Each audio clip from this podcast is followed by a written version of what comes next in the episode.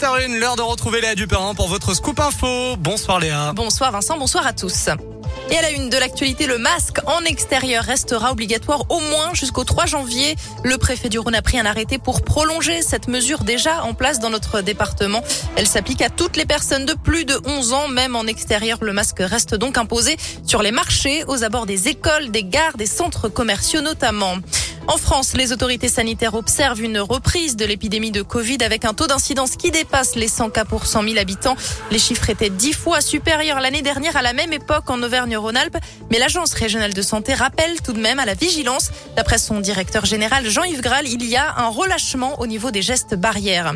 Chez nos voisins européens, la situation est déjà plus tendue. C'est le cas notamment en Allemagne. Munich a annoncé l'annulation de son marché de Noël face à la hausse très rapide du nombre de contaminations.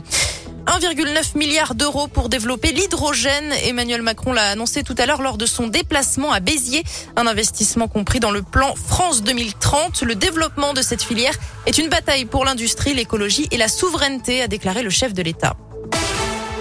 Ils se sont rassemblés tout à l'heure devant les grilles de la préfecture du Rhône. Une centaine d'avocats du barreau de Lyon dénoncent une remise en cause du secret professionnel.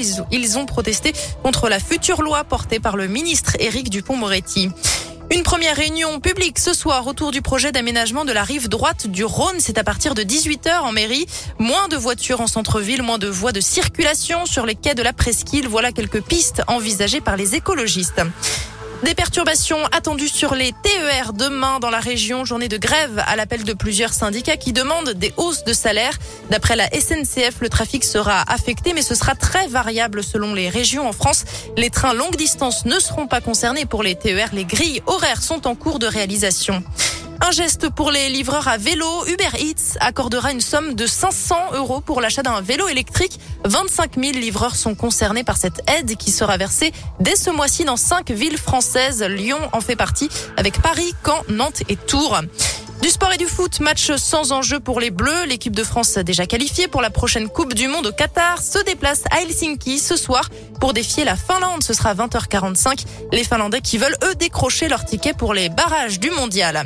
Et puis en basket à suivre ce soir, l'Asvel reçoit le Real Madrid. Les Villeurbanais qui restent sur une défaite en Euroleague tenteront de relever ce défi. C'est à suivre à partir de 20h ce soir. Et puis enfin, parlons nature pour terminer ce journal. C'est une vache de la région Auvergne-Rhône-Alpes qui devient l'égérie du salon de l'agriculture. Et oui, elle s'appelle Neige, elle a 4 ans et c'est une vache de la race Abondance. Elle est actuellement en Haute-Savoie au Grand Bornand. Neige sera donc à Paris du 26 février au 6 mars prochain. Pour rappel, le salon de l'agriculture avait été annulé l'année dernière à cause du contexte sanitaire.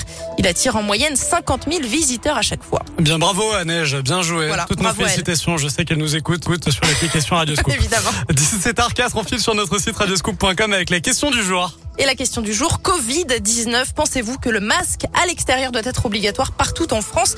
Non à 58%.